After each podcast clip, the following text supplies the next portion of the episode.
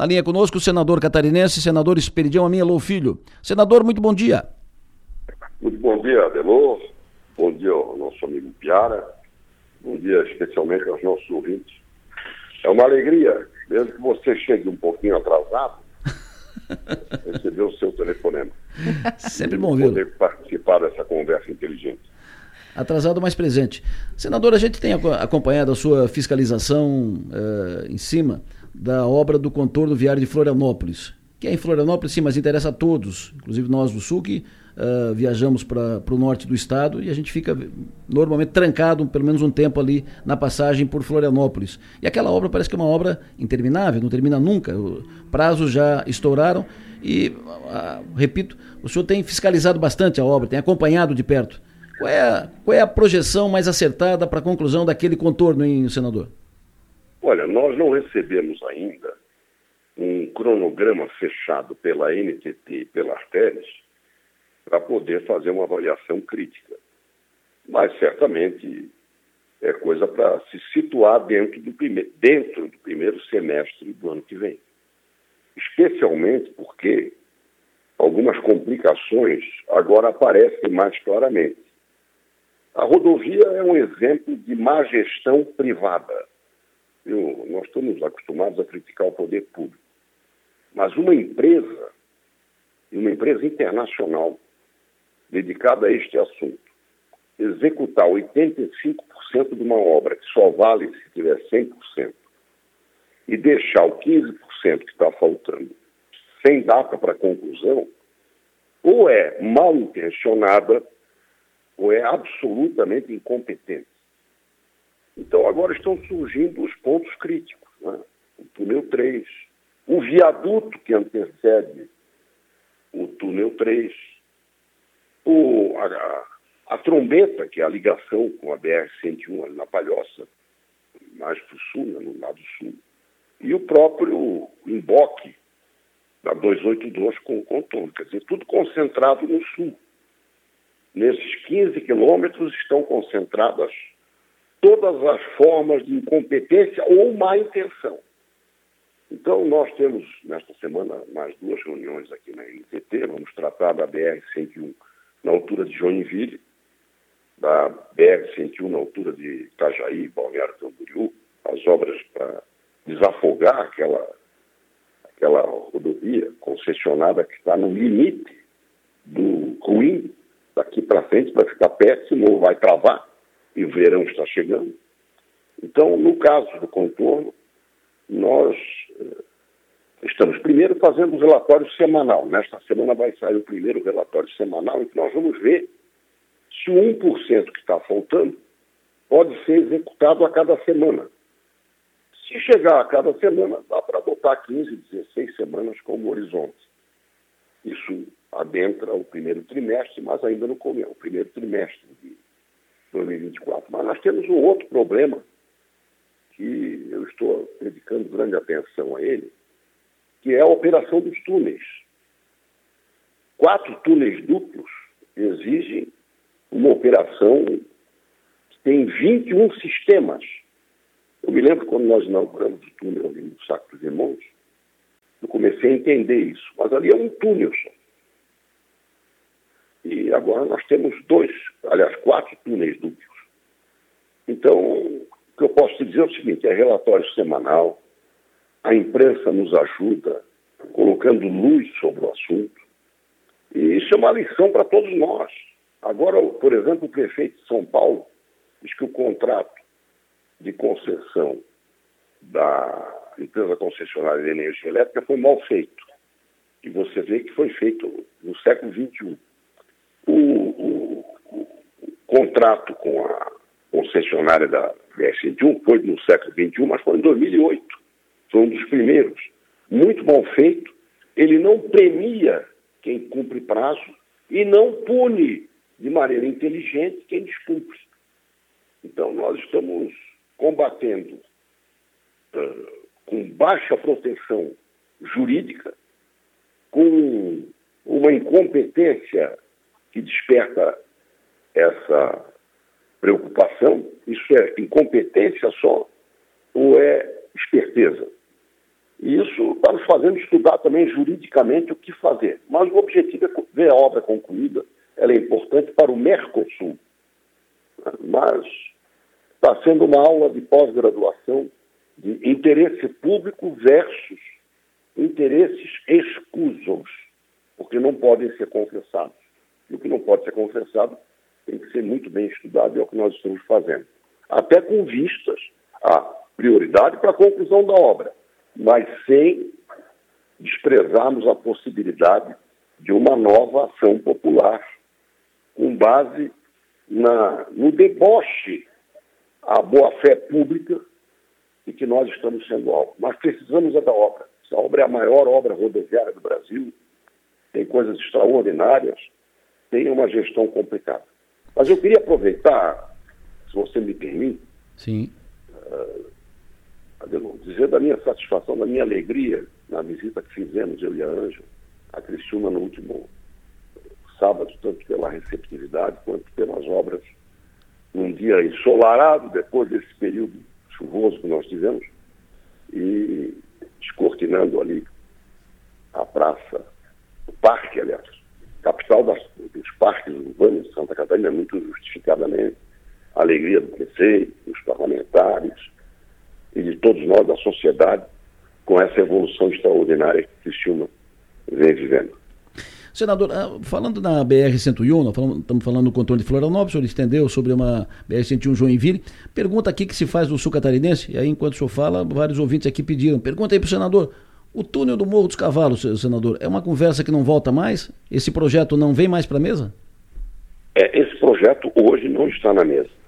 Nós estamos nesse momento de olho na questão da demarcação e homologação da demarcação de terras indígenas. A terra indígena do Morro dos Cavalos é uma, das mais controvertidas. E eu tenho acompanhado esse assunto. Para você ter uma ideia, é o pai da antropologia brasileira. O pai da antropologia brasileira nasceu em São Bonifácio. É o catarinense Egon Schaben, avô do meu aluno, meu colega de trabalho, querido amigo, Egon Schaben, no caso Neto. E ele tem estudos sobre a ocupação indígena do Morro dos Cavalos, feitos há 100 anos.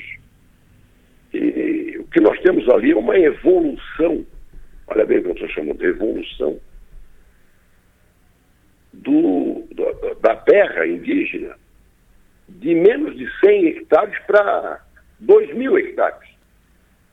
Quer dizer, se for homologar uma demarcação, você vai encontrar laudos antropológicos do Arco da Velha, né? quase mitológicos.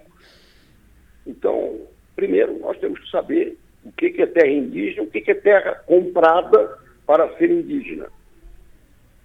E o túnel é subsidiário a isso. Né? Aquela comunidade da Enseada do Brito, que é um distrito de mais de 250 anos, está vivendo momentos de tensão. Nós estamos acompanhando isso. E como a demarcação de terras não foi colocada como atribuição do, Ministério dos Povos Indígenas, foi uma emenda minha que impediu isso, né? voltou para o Ministério da Justiça, que faz a demarcação uh, e o presidente homologa administrativamente, nós estamos com a questão do marco temporal em discussão. Uh, nós vamos derrubar o veto, sem dúvida alguma, mas é uma. Ou seja, o túnel, a transposição do Morro dos Cavalos de maneira adequada e não improvisada, como está sendo feita hoje, tanto é que ele está compreendido na concessão da Artéries, mas não é de responsabilidade da Artéries. Você sabia disso? A Artéria não tem nenhum compromisso de executar o túnel. Hum. Porque aquela área que saiu do, do rio Cubatão, ali em Palhoça, aquela extensão até Paulo Lopes, foi feita para tirar a praça de pedágio, hum. que era dentro do município da Palhoça. Mas a Artéries, a concessionária, não tem responsabilidade sobre a solução definitiva do Monte Cavalos. Terá que ser uma obra pública ou terá que ser achada uma outra solução, seja túnel, seja ampliação da rodovia. Então é uma situação muito complexa que nós podemos debater em outro momento. Assim como podemos debater o que a BR-101 no trecho sul e a Tereza Cristina vão ter que receber de obras para acolher o grande fluxo que virá do norte do Rio Grande do Sul, que é a parte mais industrializada, demandando o porto de Bituba. Isso tudo faz parte da logística regional.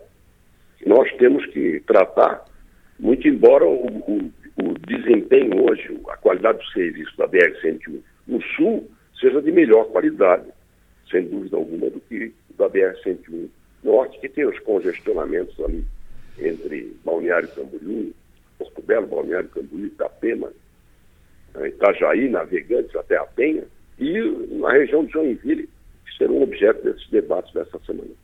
Perfeito. O Magno Estopassoli, o senador à tua disposição. Bom dia, senador Esperidião. Bom falar com o senhor e bom ter visto o senhor aqui nas, na inauguração das obras no Clésius Day, né? Que foi um dia de, de inaugurações promovido pela, pela Prefeitura de Criciúma.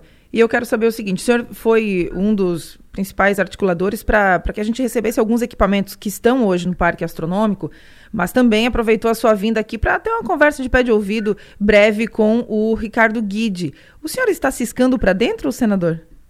Você, você viu o Ricardo Guido na inauguração? Sim, ele, está, ele chegou na inauguração do, do foguete, ele chegou depois. chegou no final, mas ele estava no dia todo, eu senador. Encontrei, encontrei a nossa querida Sandra Zanata, Zanata na saída. E é claro que eu cumprimentei.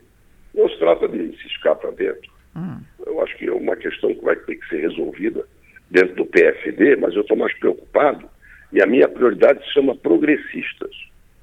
Tanto na, lá no, na inauguração do parque que homenageia o Einstein, e eu cumprimento, deve homenagear também o João Steiner, de Forquilinha, de São Martinho, também a família, né? foi o maior astrofísico brasileiro. João Steiner, bota esse nome aí no computador. E, e tô, e também tivemos uma reunião muito interessante com o pessoal do, da indústria do plástico.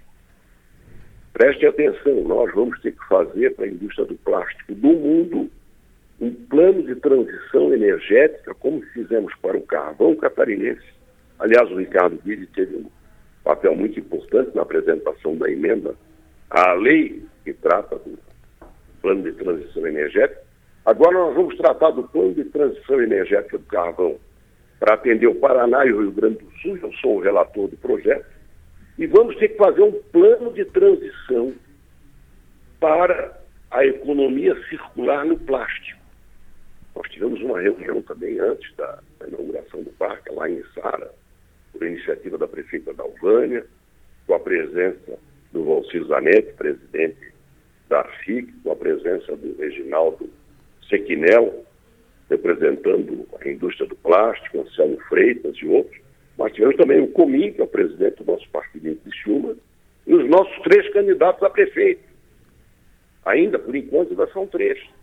Mas eu acho que eles vão ter que acelerar e criar uma data para uma decisão a respeito. O, o Comim é o presidente, o Kaminski, né, o Miri e o Hussein que são os pré os pré-candidatos do nosso partido, porque nós queremos ter candidato do progressistas na eleição do ano que vem. O Piara Bosque, senador, a minha à tua disposição. Bom dia, senador. Bom falar com o senhor mais uma vez. Senador, eu queria voltar para 101, até porque hoje eu vou a Joinville, isso, isso é o engarrafamento que eu vou pegar. Mas é, o, a gente teve uma reunião, teve uma, uma audiência pública recente sobre o tema, inclusive pela em Joinville, e o, o apresentou uma série de projetos para desafogar esse trânsito aí de marginais, uh, elevados, etc., para resolver esse problema do congestionamento na, na 101, nesse trecho ali entre Porto Belo, Balneário, que o senhor falou. Só que em troca mais 15 anos de artérias. Vale a pena? Olha, isso vai ser analisado nesta nossa reunião do fórum. Praticamente todos do fórum vamos participar e a NTT. Eu, eu ouvi a NTT, TCU. Hoje, essa possibilidade de prorrogação de contrato de concessão é, ela existe por uma razão muito simples. Faltam nove anos para a conclusão do contrato da Artéries na 101. Se você for executar obras no valor de 380 milhões, como é o caso das obras na região de Itajaí, de Joinville, eu não tenho um número fechado. Vamos ter nessa reunião. Isso vai impactar na tarifa proporcionalmente ao tempo remanescente. Então pode ficar proibitivo é, o impacto disso. Por esta razão é que nós vamos ter essa reunião com a participação da, dos prefeitos e empresários da região, seja de Joinville, seja de Itajaí, vamos falar aqui em termos bem resumidos, e vamos trabalhar dentro do sentido do interesse público para evitar um colapso. No caso da, da região de Joinville, nós não podemos falar ainda em colapso. Mas no caso da região de Itajaí Navegante, já é um caso de colapso que nós estamos vivendo. Eu vou pedir licença a você, a nossa bancada, tanto do Progressistas quanto do Bloco, já iniciou uma reunião sobre reforma tributária. Ah, sim. Nós temos vários obstáculos a transpor antes de tomar uma posição definitiva. E eu já fui chamado aqui duas vezes tá pela liderança, que eu vou representar a nossa querida Cristina nessa, nessa reunião como líder do como, que é a líder do nosso partido. Eu vou pedir licença, a nossa conversa pode se desdobrar num outro momento. Claro. E eu terei o maior interesse em difundir as minhas opiniões e prestar algumas informações a respeito. Perfeito. Sem, Muito obrigado. Sem problema, nós que agradecemos. Obrigado, senador Esperidião Amin.